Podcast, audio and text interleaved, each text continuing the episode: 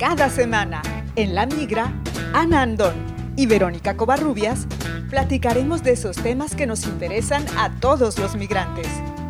Acompáñanos a través de La Migra Podcast.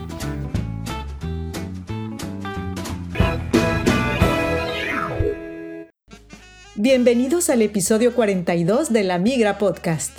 La mayoría de los migrantes salimos de nuestro país pensando en un futuro mejor, algunos con un plan establecido, otros completamente en ceros y otros en un 50-50. Lo cierto es que con plan o sin él, todos hacemos ajustes al llegar y con el paso del tiempo.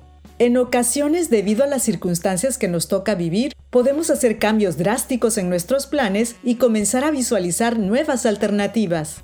En este episodio, platicamos con Charo, quien después de vivir durante más de una década en España, tomó la decisión de hacer una segunda migración a Alemania y nos comparte sus experiencias y estrategias para sortear las situaciones que se le han presentado. ¿Tus planes cambiaron y decides continuar viviendo en el extranjero? Si migras nuevamente, ¿reinicias el duelo migratorio? ¿Es más fácil integrarse a un país extranjero cuando migras por segunda vez? Nosotras somos Verónica Covarrubias y Ana Andón. Quédate con nosotras. La Migra Podcast. En esta ocasión vamos a platicar acerca de una situación que muchas personas que migran han vivido y tiene que ver con el hecho de tener planes, de tener un proyecto migratorio y después de algún tiempo cambiar ese proyecto, incluso cambiar de país, cambiar de proyecto personal. Pienso, por ejemplo, en personas que tal vez se divorcian y entonces se vuelven a casar o personas que de vivir en un país al que llegaron de manera indefinida, de pronto tienen que emigrar a otro. Y bueno, todo esto trae una serie de procesos que vivir fuertes Ana, ¿cómo estás? Bien, Vero, aquí con mucho ánimo como siempre. Bienvenidos a las personas que nos están escuchando. Bienvenida a nuestra invitada también. Esta va a ser otra experiencia muy enriquecedora, yo creo. Nosotras pues vivimos entre dos países, pero aquí tenemos hoy a Charo, bienvenida. ¿Cuántas llevas, Charo? Hola chicas, llevo dos. Gracias por invitarme. Me hace mucha ilusión porque Vero es una amiga y una persona que admiro mucho en todos los ámbitos. Pues primero me fui a vivir a Madrid en el año 2005 y en el 2017 me fui a Alemania, que son dos migraciones súper distintas entre una y otra. Pasaron 12 años, entonces yo me hice más grande y, fue muy difícil. Si hubiera sido primero Alemania y luego España, hubiera sido una historia muy distinta. Alemania es muy complicado. Oye, Charo, y además, dentro de España, tú estuviste viviendo también en diferentes ciudades. No solo viviste en Madrid, llegaste a Madrid y después te moviste. Llegué a Madrid a estudiar un pequeño curso de fotografía y después con el tiempo me fui a una isla muy pequeñita, paradisiaca, que se llama Formentera, que es la isla como vecina a Ibiza, que Ibiza es el lugar de superturismo, de DJs que todo el mundo conoce. Y Formentera es un lugar como muy atípico, o sea, es un lugar pequeño, una isla de 21 kilómetros, paradisiaco, donde solamente va pues como gente con mucho dinero a pasárselo bien, el mar es azul, bonito, entonces es otro tipo de vida, otro tipo de, turismo, hay lugares entre pueblo y pueblo donde no hay alumbrado eléctrico, entonces tú vas en la noche en el coche mirando las estrellas y así es todos los días, o sea, es un poco extraño. Y luego Madrid, que es como la super urbe con pues lo que quieras, teatros, museos o a lo que te quieras dedicar, hay algo, ¿no? Si eres doctor, si eres actriz, si eres ingeniero, mucha vida, o sea, tienes Picasso, todo lo que tú quieras está ahí, o sea, como que... Y luego Alemania, que es entre lo rural y la gente que tiene pues sus Mercedes y sus gallinas, o sea, como...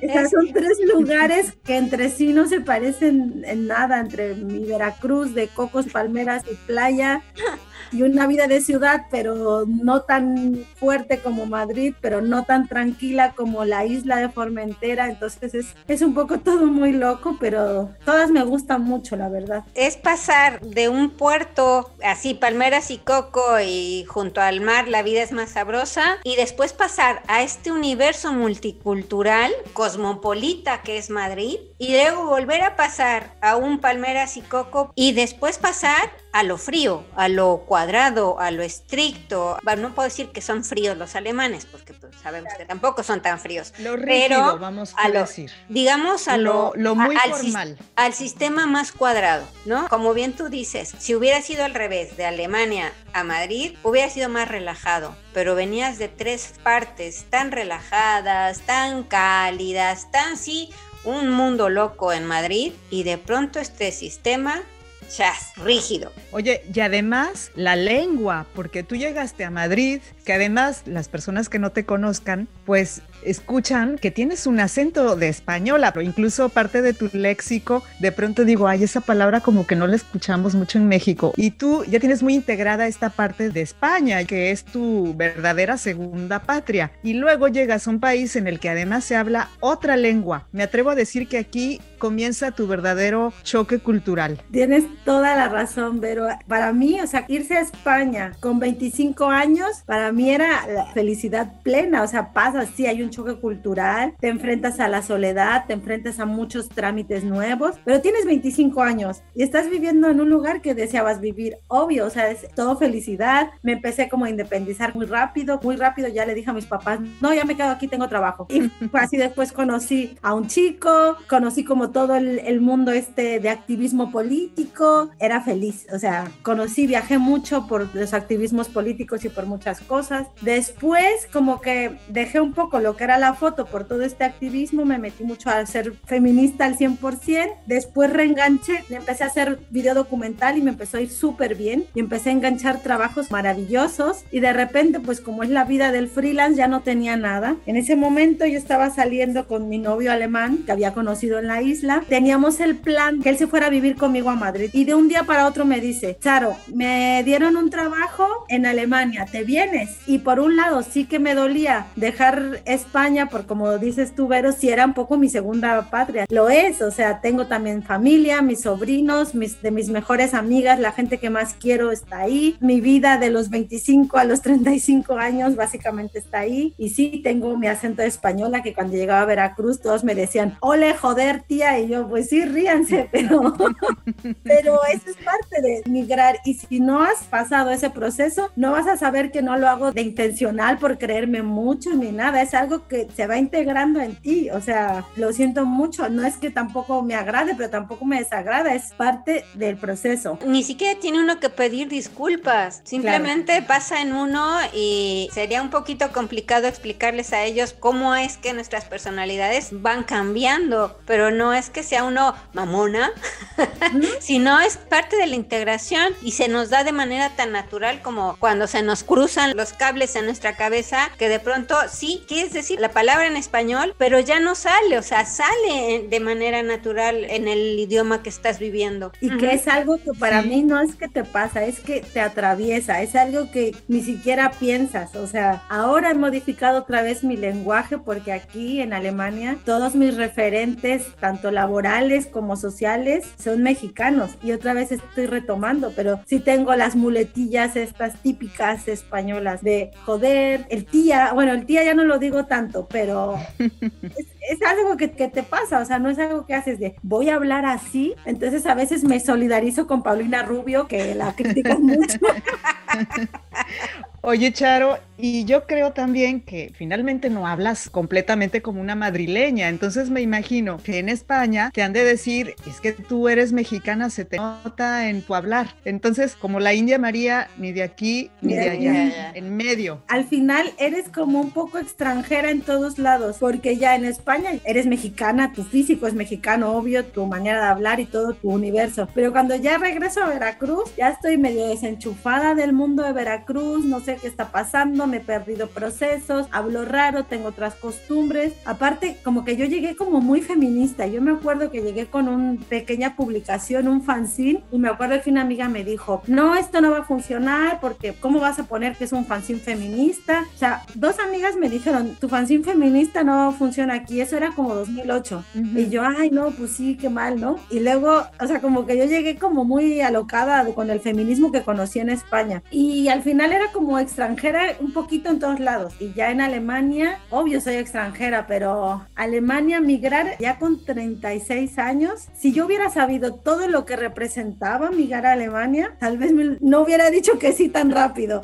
Fue una inconsciencia, lo digo. Yo dije, sí, vámonos, pero fue de inconsciente, de no saber lo que es migrar e ir a un lugar con una lengua tan difícil, con un invierno, con una suciedad, en una parte que a donde yo estoy no es Berlín, donde yo estoy es el sur de Alemania, o sea, la parte más conservadora. También es la postal de Alemania, como con todas sus fiestas, sus precios, sus cervezas, sus vestidos tradicionales, todo eso es lo que... La Bavaria. A Bavaria, exactamente, o sea, que no es lo mismo que las personas que se van a Hamburgo o viven en Berlín, es otro entorno, sí es un entorno multicultural. Y donde yo vivo es multicultural, pero es conservador, o sea, como que no lo hagan si están, si están más grandes piénsenselo muy bien porque migrar es una cosa que tienes que pensártelo muy bien. No es lo mismo migrar a los 25 que migrar a los 35, a los 45.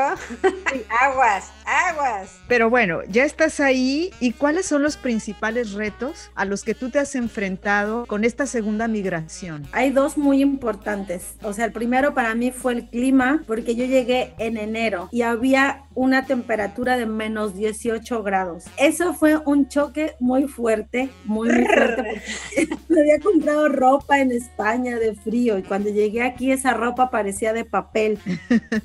y sufrí mucho porque yo pensaba estar dos minutos esperando el autobús en menos 18 era un martirio. Entonces yo a la semana de estar en Alemania dije, ¿cómo voy a vivir aquí? Esto es horrible, es asqueroso, no puedo, me, me dolía el cuerpo y yo estaba muy angustiada eso de no voy a soportar el frío. Y luego nada más fue ese invierno, no he tenido otro invierno así, pero son duros los inviernos. Y, fue tu bienvenida. Y, y el invierno con todo lo que acompaña el invierno, la falta de luz, poca actividad social y el humor pues más apagadito. Eso ya por un lado fue duro. Y después, evidentemente, el idioma. O sea, no es un idioma imposible de aprender, ni es tan difícil como otros, pero fácil no es. Y más para alguien como yo que me gusta fluir y estudiar y eso no se me da mucho. O sea, como tener una estructura de estudio es bueno para aprender alemán. Si quieres fluir como yo, no. Y la otra sería adaptarse al mundo tan estructurado de Alemania. Es muy fuerte Alemania, o sea, en todos los niveles, o sea, tienes que cumplir la norma, porque aquí todo tiene consecuencias, o sea, la gente no es ordenada porque sí, o sea, la gente aquí en Alemania tiene un castigo por no ser ordenada, quiero decir, o sea, todo tiene una consecuencia grave, entonces mejor hacer las cosas bien, que funciona y realmente funciona, pero el que sea tan estructurado no te permite fluir, crear, porque todo tienes que pedir permiso, entonces, bueno, una cosa por otra, entonces esa la pondría, clima, el idioma y la estructura de este país, en ese orden. Ya llevas cuatro años. Ya cuatro años significa que pues ya estás arraigándote, ya estás integrándote y bueno, tú no has dejado de tener vida profesional, has continuado aprendiendo cosas, adaptándote. ¿A qué te dedicas actualmente, Charo, y cómo llegaste a ello? Bueno, yo actualmente tengo una pequeña empresa de fotografía de documental de familias y es una adaptación de mi trabajo, porque los últimos trabajos que yo estaba haciendo en Madrid eran de video, video documental. Participé en varios documentales, hacía cosas que estaban muy chulas y ya tenía presupuestos grandes y trabajos grandes. Y aunque no fueran luego presupuestos grandes, eran trabajos que me llenaban muchísimo. Y había ganado concursos. Entonces, cuando llegué aquí, pues no conozco a nadie, tampoco soy nadie, no tengo contactos, no vivo en Berlín. Entonces dije, ¿qué puedo hacer que sea dentro de lo que yo hago y que más o menos me vaya bien? Entonces dije, bueno, voy a hacerlo de fotografía familiar, que ya tenía la idea desde España, pero pues nunca lo llegué a realizar porque no tenía la necesidad de dedicarme a eso. Y aquí estoy con lo de fotografía familiar y con una como vertiente que son también proyectos sociales dentro del mismo ámbito. Entonces participé haciendo el reportaje para la Liga de la Leche, que es una asociación que da información y promoción sobre la lactancia materna. Entonces dentro de lo que estoy haciendo en el ámbito que me estoy moviendo, pues más o menos lo estoy logrando trabajando, pero en el peor año que se me pudo haber ocurrido abrir la empresa, que fue en 2020, año COVID.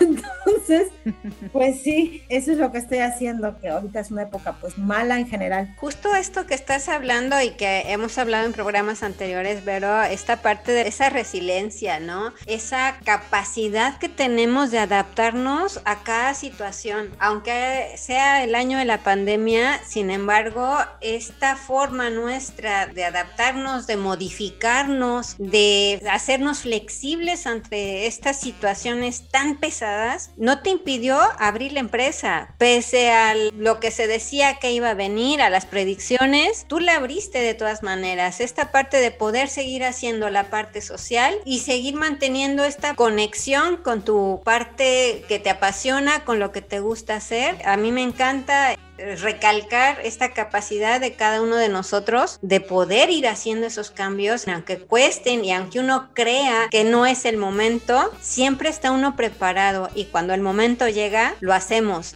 ni siquiera lo dudamos, simplemente damos el paso porque ya tenemos las cosas, con todo y miedo, ¿eh? Con todo y miedo lo hacemos. Oye, es que es reinventarse o morir. Y entonces, en este momento y en momentos anteriores, pues las personas han tenido que hacer las adaptaciones que haya que hacer. Si no, finalmente, ¿qué queda? ¿Te regresas a tu país o te regresas a tu segunda patria? ¿O qué pasa, no? Y ya tienes un proyecto, has cambiado tu proyecto. En España, estoy vinculado a ser un artista, que es lo que tú eres, una creadora, y después a ser activista en algo que a ti te mueve eh, de, estar involucrada en proyectos sociales, pero ese proyecto tuvo que cambiar y al migrar, al tomar la decisión de irte a Alemania, al migrar nuevamente, al decir sí, acepto, pues aceptaste un montón de cosas que te han hecho cambiar tu proyecto, tu plan de vida incluso. Ay, pues sí, pero yo dije sí, de verdad, se los digo y lo repito desde la ignorancia del no saber lo que significa aprender alemán.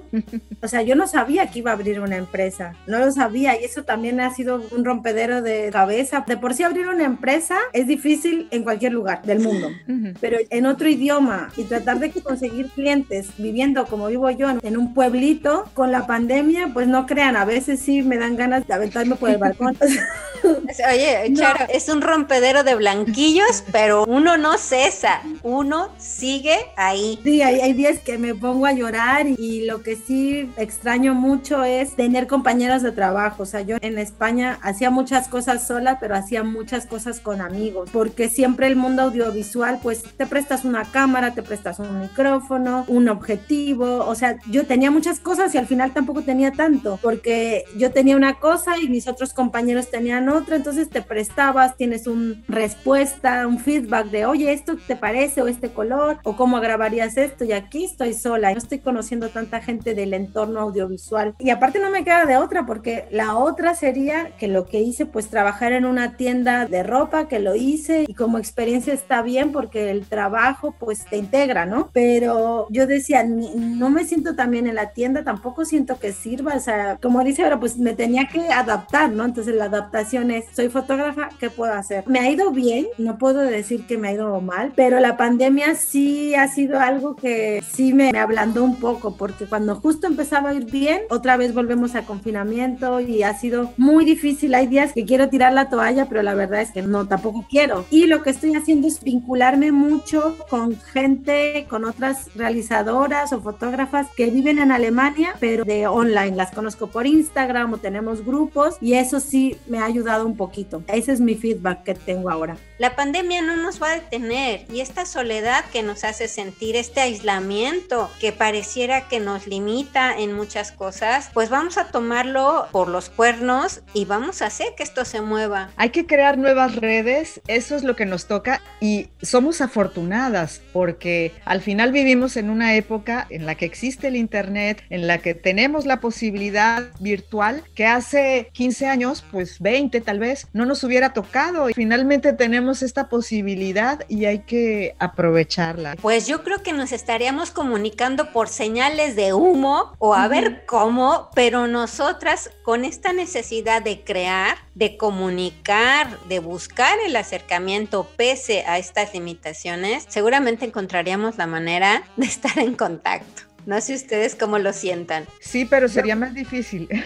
pero yo sí siento que habría un movimiento de gente que se envía cartas o algo así, porque yo sí creo que la necesidad de conectarse con el otro y con el otro que también migró, con el otro que también está empezando, o puede que haya sido muy exitoso, pero quiero que abras una empresa en otro país sin contactos, es muy difícil. O sea, porque a lo mejor si fuera en México y me mudo a, no sé, a Monterrey, pues aunque sea hablo español y puedo comunicar, pero aquí es otro ámbito, la gente quiere otras cosas. Entonces, sí, lo que dice Ana también es importante, o sea, porque tienes que hablar con tus iguales que a lo mejor fundaron o tienen su pequeña empresa y también son migrantes, son otros problemas. Aparte de andar por aquí con Vero haciendo este programa, yo también tengo un curso que es de emprendimiento digital y justo una de las partes que es súper importante y que siempre remarco es esta de los blanquillos. Uno puede tener dos o una caja de blanquillos, pero necesitas juntarte con aquellas personas que hablen tu mismo idioma y que tengan los mismos blanquillos, porque puedes tener un esposo que es muy lindo y te apoye, puedes tener amistades que te van a decir, sí, tú puedes y tienes toda la creatividad y lo que quieras, pero necesitas identificarte en ese grupo de empresarias para que tú también empieces a aceptar, así como tú dices, me despido de lo que fui porque necesito recomenzar y soy ahora una empresaria. Es recomenzar desde este punto de cambiar la mentalidad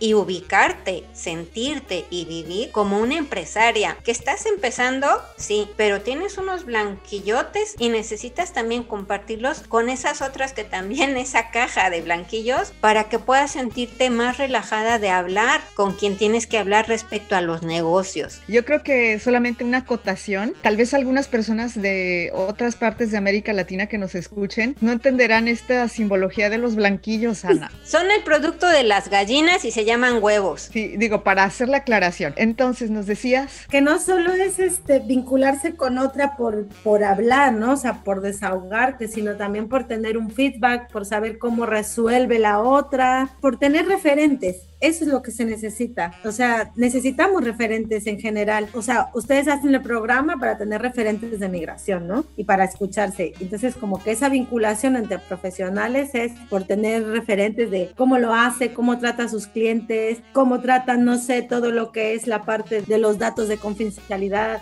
O sea, como que Alemania no funciona igual que América Latina. O sea, las mamás latinas son muy relajadas y sí, puedo publicar tu foto. Ah, sí, ninguna me pone peros. Pero a lo mejor hay gente y me ha pasado mucho que digo, ¿puedo publicar tu foto? No, son fotos que tengo, sesiones que tengo muchas ganas de poner, pero obvio no puedo. Son cosas que para eso necesitas tener un feedback de otras personas que están viviendo lo mismo que tú. Y bueno, te tienes que adaptar porque tener como tu vida cómoda en, en España, con todos tus vínculos con la gente, como ya te mueves como un pez, y luego venir a Alemania y empezar de cero, pues sí hay que hacer una adaptación. Y la verdad, la adaptación ya en estos tiempos para mí va por estar unida con otras personas y de la mano de todo lo que sean contenidos digitales, porque es que si no, no, no sé cómo puede ser la cosa. Seguramente encontrarías otra forma de hacer cosas, Charo. Es esa capacidad de reinventarse cada vez que se necesita. Charo, ¿cuáles han sido las estrategias que has aplicado y que sigues aplicando en este proceso de adaptarte y de hacer esta nueva vida en este país? Pues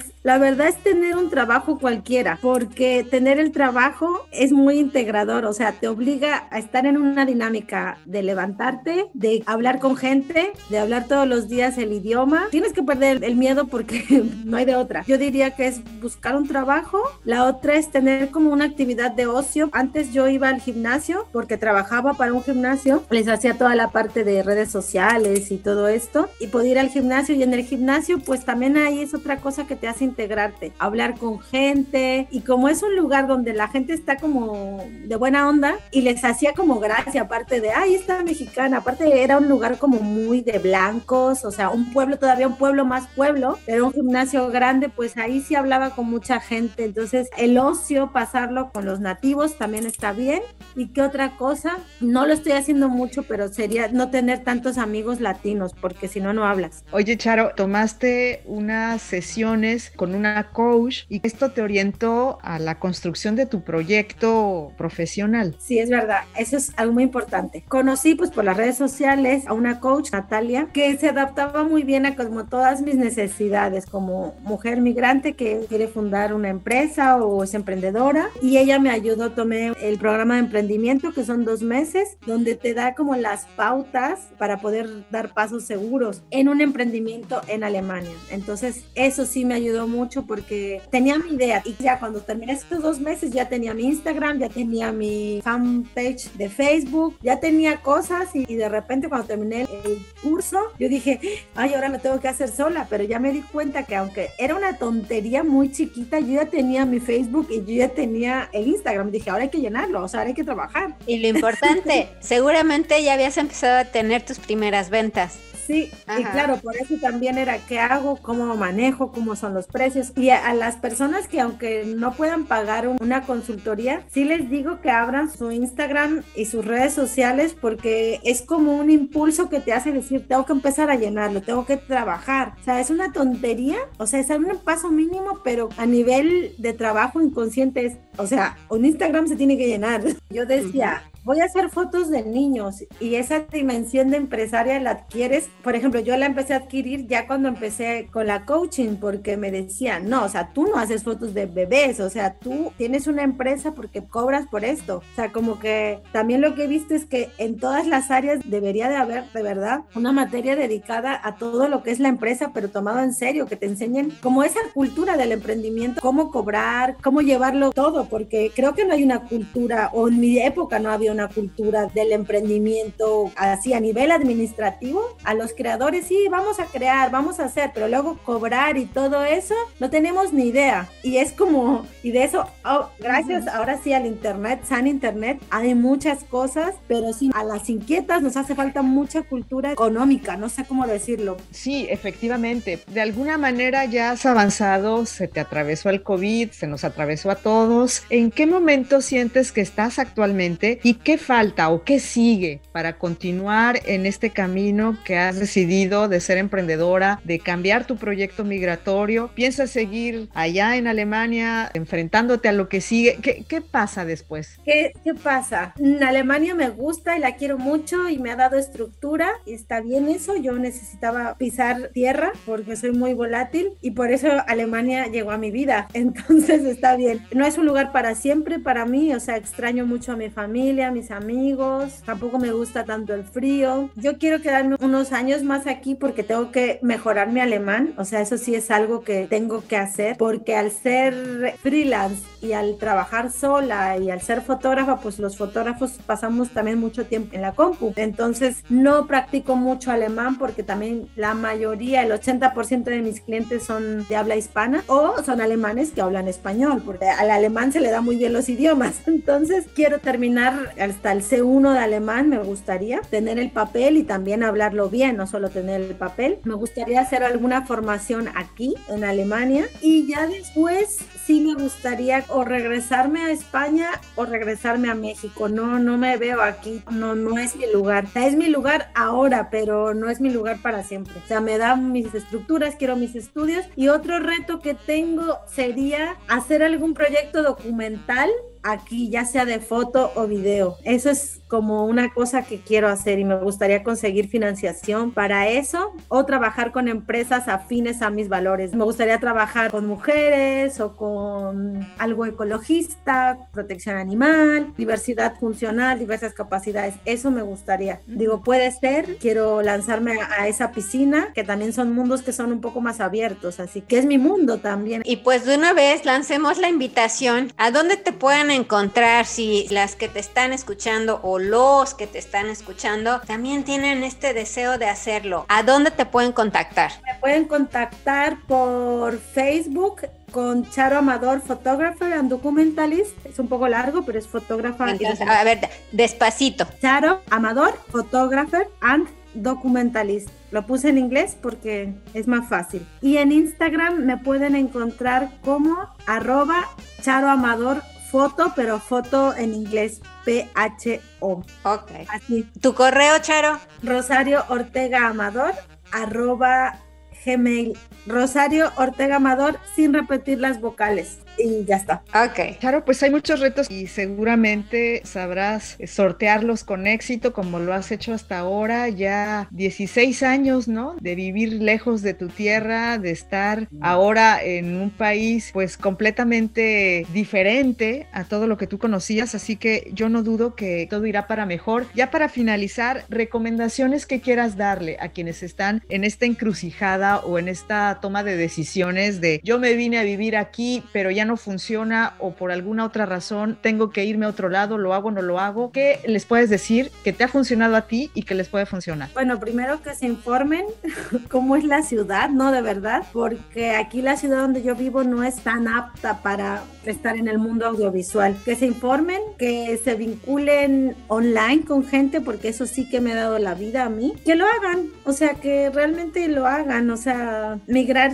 sí es muy difícil, pero también es muy bonito y también te enseña facetas de ti que tal vez nunca ibas a conocer. O sea, pero migrar hasta lo digo, si estás en una ciudad, migra a otra, o sea, aunque sea en tu propio país, o sea, porque todo eso es, es un reto que igual no es un migratorio internacional, pero es un reto que tienes que hacer, o sea, tú no sabes a qué te vas a enfrentar. Yo no sabía que iba a tener una empresa, jamás se me hubiera ocurrido, tenía demasiado miedo y no estoy en el punto donde quiero estar, pero ya la tengo y estoy feliz. Digo, con todo el COVID estoy en un muy buen punto, entonces digo que lo hagan y, y que si es en un lugar que tiene otro idioma, ay, pues que la verdad lo estudien un poquito, aunque sea con las aplicaciones en el teléfono, que vean las pelis, pero que se empapen y que no lleguen así tan, tan en seco como llegué yo así de...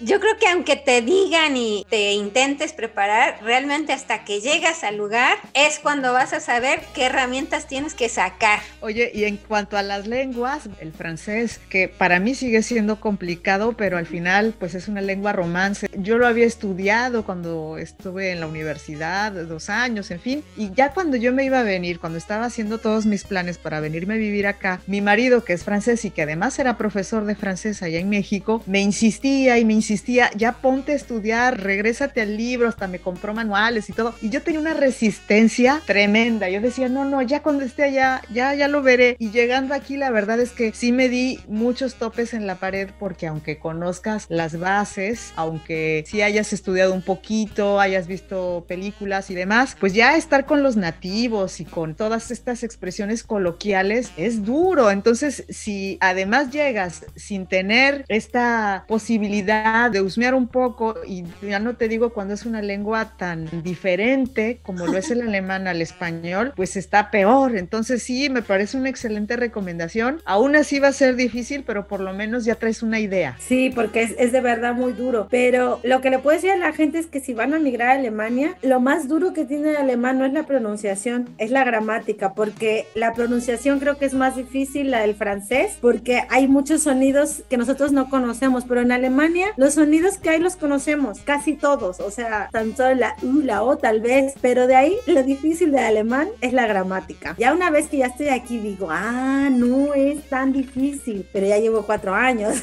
o sea, sí. Algo he aprendido. Oye, pero tómalo por eh, lado positivo, Charo, porque esto está haciendo que tu cabecita esté trabaje y trabaje para no tener Alzheimer en el futuro y para que tu mente esté creciendo y desarrollando muchas cosas. Y eso es algo muy bueno. Pues Charo, te agradecemos muchísimo el que hayas tenido este tiempo para platicar con nosotras, que nos demuestres que se pueden hacer las cosas. Yo en lo personal quiero decir que me siento muy orgullosa también de ser tu amiga, de conocerte desde que éramos chiquitas. Bueno, tú más que yo, ¿verdad? éramos. éramos unas pequeñas y ver cómo has evolucionado y cómo también esta nueva migración te ha permitido ser una persona más sensible, más adaptable y tener esta serie de capacidades que como tú bien dices estaban latentes en ti, pero que si no hubieras tenido esta situación, esta las hubieras desarrollado. Y eso siempre es positivo, eso siempre es para crecer y para ser mejor. Así es, Vero. Charo, muchísimas gracias. Un saludo también a tu hermana Judith, que es mi colega. Muchas, muchas gracias. Síguele echando esas cajas de blanquillos. Cuando sientas que vas a tirar la toalla, pues ya sabes que hay un grupo también de empresarias en toda esta parte del mundo que estamos igual, ¿no? Que jamás pensamos en crear una empresa, mucho menos fuera de nuestro país y que nos enfrentamos a los mismos problemas que da miedo y que sin embargo tenemos el valor, la inteligencia, el poder, la fuerza y el amor para hacerlo a la mexicana también. Vero, para las personas que nos escuchan, ¿a dónde nos pueden escribir a nuestro correo? lamigraparis.gmail.com y también nos pueden encontrar en Facebook, en Instagram, en YouTube, a través de La Migra Charlas entre Migrantes. Besos, hasta la próxima. Chao, besitos. Chao.